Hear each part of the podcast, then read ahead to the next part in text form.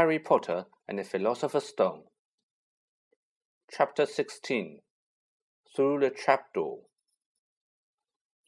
In years to come, Harry would never quite remember how he had managed to get through his exams when he half expected Voldemort to come bursting through the door at any moment. Yet the days crept by, and there could be no doubt that Fluffy was still alive and well behind the locked door. It was sweltering hot, especially in the large classroom where they did their written papers. They had been given special new quills for the exams, which had been bewitched with an anti cheating spell. They had practical exams as well. Professor Flitwick called them one by one into his class to see if they could make a pineapple tap dance across a desk. Professor McGonagall watched them turn a mouse into a snuff box. Points were given for how pretty the snuff box was, but taken away if it had whiskers. Snape made them all nervous, breathing down their necks while they tried to remember how to make a forgetfulness potion. Harry did the best that he could, trying to ignore the stabbing pains in his forehead which had been bothering him ever since his trip into the forest. Neville thought Harry had a bad case of exam nerves because Harry couldn't sleep. But the truth was that Harry kept being wakened by his old nightmare, except that it was now worse than ever because there was a hooded figure dripping blood in it. Maybe it was because they hadn't seen what Harry had seen in the forest, or because they didn't have scars burning on their foreheads. But Ron and Hermione didn't seem as worried about the stone as Harry. The idea of Voldemort certainly scared them, but he didn't keep visiting them in dreams, and they were so busy with their revision they didn't have much time to fret about what Snape or anyone else might be up to. The very last exam was History of Magic. One hour of answering questions about petty old wizards who had invented self stirring cauldrons, and they would be free. Free for a whole wonderful week, until their exam results came out. When the ghost of Professor Binns told them to put down their quills and roll up their parchment, Harry couldn't help cheering with the rest. This, that was far easier than I thought it would be, said Hermione, as they joined the crowds flocking out into the sunny grounds. I needn't have learnt about the 1637 Werewolf Code of Conduct or the uprising of Elfric the Eager. Hermione always liked to go through the exam papers afterwards, but Ron said this made, made him feel ill so they wandered down to the lake and flopped under a tree. The Weasley twins and Lee Jordan were tickling the tentacles of a giant squid, which was basking in the warm shallows. No more revision, Ron sighed happily, stretching out on the grass. You could look more cheerful, Harry. We've got a week before we find out how badly we've done. There's no need to worry yet. Harry was rubbing his forehead. I wish I knew what this means. He burst out angrily. My scar keeps hurting. It's happened before, but never as often as this. Go to Madame Pomfrey, Hermione suggested. I'm not ill, said Harry. I think it's a warning. It means danger's coming. Ron couldn't get worked up. It was too hot. Harry, relax. Hermione's right. The storm's safe as long as Dumbledore's around. Anyway, we've never had any proof Snape found out how to get past Fluffy. He nearly had his leg ripped off once. He's not going to try it again in a hurry. And Neville will play Quidditch for England before Hagrid lets Dumbledore down. Harry nodded, but he couldn't shake off a lurking feeling that there was something he had forgotten to do, something important. When he tried to explain this, Hermione said, That's just the exams. I woke up last night and was halfway through my transfiguration notes before I remember we had done that one. Harry was quite sure the unsettled feeling didn't have anything to do with work, though. He watched an owl flutter towards the school across the bright blue sky, a note clamped in his mouth. Hagrid was the only one who ever sent him letters. Hagrid would never betray Dumbledore. Hagrid would never tell anyone how to get past the Fluffy. Never. But Harry suddenly jumped to his feet. Where are you going? said Ron sleepily. I've just thought of something, said Harry. He had gone white. We've got to go and see Hagrid now. Why? panted Hermione, hurrying to keep up. Don't you think it's a bit odd? said Harry, scrambling up the grassy slope. That what Hagrid wants more than anything else is a dragon, and a stranger turns up who just happens to have an egg in his pocket. How many people wander around with dragon eggs if it's against the wizard law? Lucky they found Hagrid, don't you think? Why didn't I see it before? What are you on about? said Ron. But Harry, sprinting across the grounds toward the forest, didn't answer.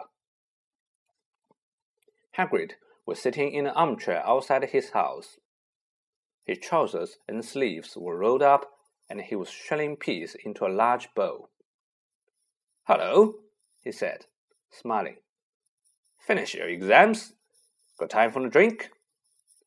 Oh, yes, please, said Ron, but Harry cut across him. No, we're in a hurry, Hagrid. I've got to ask you something. You know, that night you won Norbert. What did the stranger you were playing cards with look like? Dunno, said Hagrid casually. He won't take his cloak off. He saw the three of them look stunned and raised his eyebrows. Ah, it's not that unusual. You got a lot of funny folks in Hog's Head. There's one of the pubs down in the village. Might have been the dragon dealer, might he? I never saw his face. He kept his hood up. Harry sat down next to the bowl of peas. What did you talk to him about, Hagrid? Did you mention Hogwarts at all? Might have come up, said Hagrid, frowning as he tried to remember. Yeah, he asked what I did, and told him I was gamekeeper here. He asked a bit about the sort of creatures I look after. So I told him, and I said what I always really wanted was a dragon. And then, I can't remember too well, because he kept buying me drinks. Let's see. Yeah. Then he said he had dragon egg and we could play cards for it if I wanted. But he had to be sure I could handle it. He didn't want it to go to anywhere home.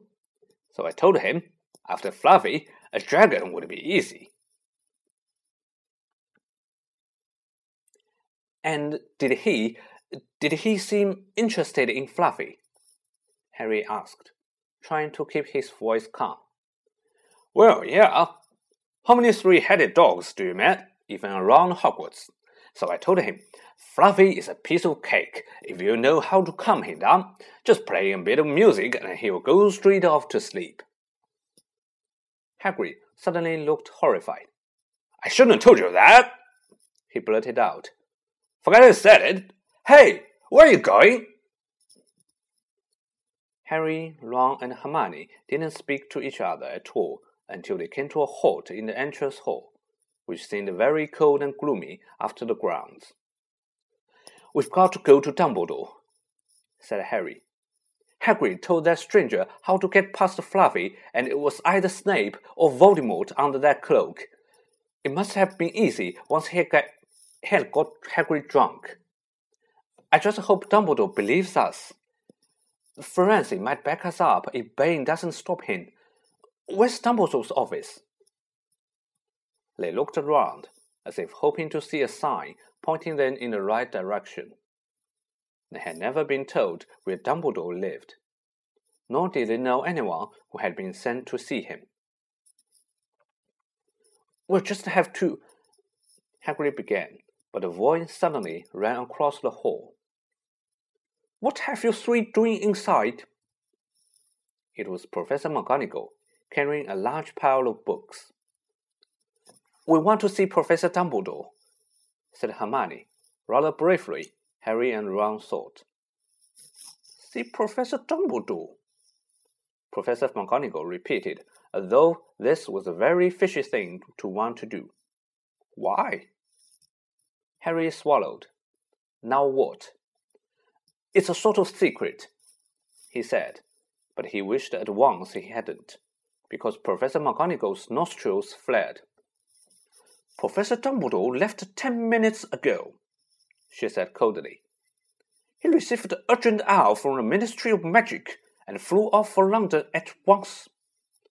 He's gone, said Harry frantically. Now?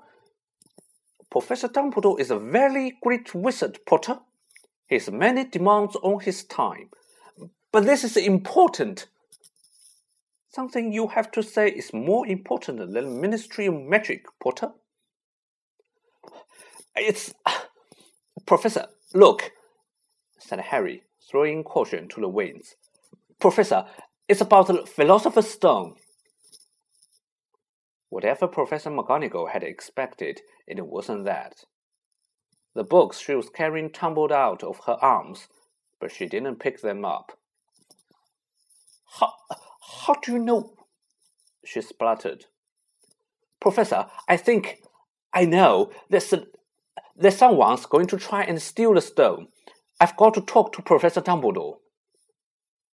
She stayed eyed him with a mixture of shock and suspicion. Professor Dumbledore will be back tomorrow, she said finally. I don't know how you found out about the stone, but rest assured, no one can possibly steal it. It's too well protected. But, Professor, Potter, I know what I'm talking about, she said shortly. She bent down and gathered up the fallen books. I suggest you all go back outside and enjoy the sunshine. But they didn't. It's tonight, said Harry, once he was sure Professor McGonagall was out of earshot. Snape is going through the trapdoor tonight. He's found out everything he needs, and now he's got Dumbledore out of the way. He sent that note I bet the Ministry Magic will get a real shock when Dumbledore turns up. But what can we. Hermione gasped. Harry and Ron wheeled around. Snape was standing there. Good afternoon, he said smoothly. They stared at him. You shouldn't be inside on a day like this, he said with an odd, twisted smile. We were. Harry began, without any idea what he was going to say. You want to be more careful, said Snape. Hanging around like this, people will think you are up to something, and Gryffindor really can't afford to lose any more points, can they? Harry flushed. They turned to go back outside, but Snape called them back. Be warned, Potter. Any more nighttime wanderings, and I will personally make sure you are expelled. Good day to you. He strode off in the direction of the staff room. Out on the stone steps, Harry turned to the others. Right, here's what we've got to do, he whispered urgently. One of us has got to keep an eye on Snape Wait outside the staff room and follow him if he leaves it. Hermione, you'd better do that. Why me? It's obvious, said Ron. You can pretend to be waiting for Professor Flitwick, you know. He put on a high voice. Oh, Professor Flitwick, I'm so worried. I think I got question 14b wrong. Oh, shut up, said Hermione, but she agreed to go and watch out for Snape. And we'd better stay outside the third floor corridor, Harry told Ron. Come on. But that part of the plan didn't work. No sooner had they reached the door separating Fluffy from the rest of the school than Professor McGonagall turned up again, and this time she lost her temper. I suppose you think you are harder to get past than a pack of enchantments, she stormed. Enough of this nonsense. If I hear you've come anywhere near here again, I'll take another fifty points from Gryffindor. Yes, Weasley, from my own house. Harry and Ron went back to the common room. Harry had just said, At least Hermione is on Snape's tail, when the portrait of the fat lady swung open and Hermione came in. I'm sorry, Harry, she wailed. Snape came out and asked me what I was doing, so I said I was waiting for Flitwick, and Snape went and get him, and I've only just got away. I don't know where Snape went. Well, that's it then, isn't it? Harry said. The other two stared at him. He was pale and his eyes were glittering. I'm going out of, out of here tonight. I'm going to try and get to the stone first. You are mad, said Ron. You can't, said Hermione. After what McGonagall and Snape have said, you'll be expelled. So what? Harry shouted. Don't you understand? If Snape gets hold of the stone, Voldemort's coming back. Haven't you heard what it was like when he was trying to take over? There won't be any Hogwarts to get expelled from. He will flatten it or turn it into a school for dark arts. Losing points doesn't matter anymore, can't you see? Do you think he'll leave you and your families alone if Gryffindor win the House Cup? If I get caught before I can get to the stone, well, I'll have to go back to the Dursleys and wait for Voldemort to find me there. It's only dying a bit later than I would have done, because I'm never going over to the dark side. I'm going through that trapdoor tonight, and nothing you two say is going to stop me. Voldemort killed my parents, remember? He glared at them. You are right, Harry, said Hermione in a small voice. I'll use the invisibility cloak, said Harry. It's just lucky I got it back. But we'll cover all three of us, said Ron. All, all three of us. Oh, come of it. You don't think we'll let you go alone? Of course not, said Hermione briskly. How do you think you'll get to the stone without us? I'll better go and look through my books. There might be something useful. But if we get caught, you two will be expelled too. Not if I can help it, said Hermione grimly. Flitwick told me in secret that I got a hundred and twelve percent on his exam. They are not throwing me out after that. After dinner, the three of them sat nervously apart in the common room. Nobody bothered them. None of the Gryffindors had anything to say to Harry any more, after all. This was the first night he hadn't been upset by it. Hermione was skimming through all her notes, hoping to come across one of the enchantments they were about to try and break. Harry and Ron didn't talk much. Both of them were thinking about what they were about to do. Slowly, the room emptied as people drifted off to bed. Better get the cloak, Ron muttered as Lee Jordan finally left, stretching and yawning. Harry ran upstairs to their dark dormitory. He pulled out the cloak, and then his eyes fell on the flute Hagrid had given him for Christmas. He pocketed it to use on Fluffy. He didn't feel much like singing. He ran back down to the common room. We had better put the cloak on here and make sure it covers all three of us. If Filch spots one of our feet wandering along on its own. What are you doing? said a voice from the corner of the room. Neville appeared from behind the arm armchair, clutching Trevor the toad, who looked as though he had been making another bid for freedom. Nothing, Neville, nothing, said Harry, hurriedly, hurriedly putting the cloak behind his back. Neville stared at their guilty faces. You're going out again, he said. No, no, no, said Hermione. No, we are not. Why don't you go to bed, Neville? Harry looked at the grandfather clock by the door. They couldn't afford to waste any more time. Snape might even now be playing Fluffy to sleep. You can't go out, said Neville. You'll be caught again. Gryffindor will be in even more trouble. You don't understand, said Harry. This is important. But Neville was clearly steeling himself to do something desperate. I won't let you do it, he said, hurrying to stand in front of the portrait hole. I'll, oh, I'll fight you. Neville! Ron exploded. Get away from that hole and don't be an idiot. Don't call, don't you call me an idiot, said Neville. I don't think you should be breaking any more rules. And you were the one who told me to stand up to people. Yes, but not to us, said Ron in exasperation. Neville, you don't know what you are doing. He took a step forward, and Neville dropped Trevor the toad, who leapt out of sight. Go on then, try and hit me, said Neville, raising his fists. I'm ready. Harry turned to Hermione. Do something, he said desperately. Hermione stepped forward.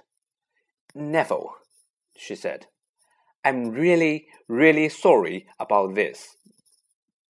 She raised her wand. Petrificus totalus, she cried, pointing it at Neville. Neville's arms snapped to his sides. His legs sprang together. His whole body rigid. He swayed there he stood, and then fell flat on his face, stiff as a board. Hermione ran to turn him over. Neville's jaws were jammed together so he couldn't speak. Only his eyes were moving, looking at them in horror. What have you done to him? Harry whispered. It's the full body bind, said Hermione miserably. Oh, Neville, I'm so sorry. We had to, Neville. No time to explain, said Harry. You'll understand later, Neville, said Ron, as they stepped over him and pulled on the invisibility cloak. But leaving Neville lying motionless on the floor didn't feel like a very good omen. In their nervous state, every statue's shadow looked like Filch, every distant breath of wind sounding like Peeves swooping down on them. At the foot of the first set of stairs, they spotted Mrs. Norris skulking near the top. Oh, let's kick her just this once, Ron whispered in Harry's ears, but Harry shook his head. As they climbed carefully around her, Mrs. Norris turned her lamp-like eyes on them, but didn't do anything. They didn't meet anyone else until they reached the stair up case, staircase up to the third floor. Peeves was bobbing half away, losing the carpets so that people would trip. Who is there? he said suddenly as they climbed towards him. He narrowed his wicked black eyes. No, you are there, even if I can't see you. Are you Gully or Ghosty or wee students Bisty? He rose up in the air and floated there, squinting at them. Should call Filch, I should, if something's creeping around unseen. Harry had a sudden idea. Peeves, he said in a hoarse whisper. The bloody Baron has his own reasons for being invisible. Peeves almost fell out of the air in shock. He caught himself in time and hovered about a foot off the stairs. So, so sorry, your bloodiness, Mr. Baron, sir, he said greasily. My mistake, my mistake. I didn't see you. Of course I didn't. You are invisible. Forgive old Peevy his little joke, sir. I have business here, Peeves, croaked Harry. Stay away from this place tonight. I will, sir. I must certainly will, said Peeves, rising up in the air again. Hope your business go well, Baron. I'll not bother you. And he scooted off. Brilliant, Harry, whispered Ron. A few seconds later, they were there, outside the third floor corridor, and the door was already ajar. Well, there you are, Harry said quietly. Snape's already got past Fluffy. Seeing the open door somehow seemed to impress upon all three of them what was facing them. Underneath the cloak, Harry turned to the other two. If you want to go back, I won't blame you, he said. You can take the cloak. I won't need it now. Don't be stupid, said Ron. We are coming, said Hermione.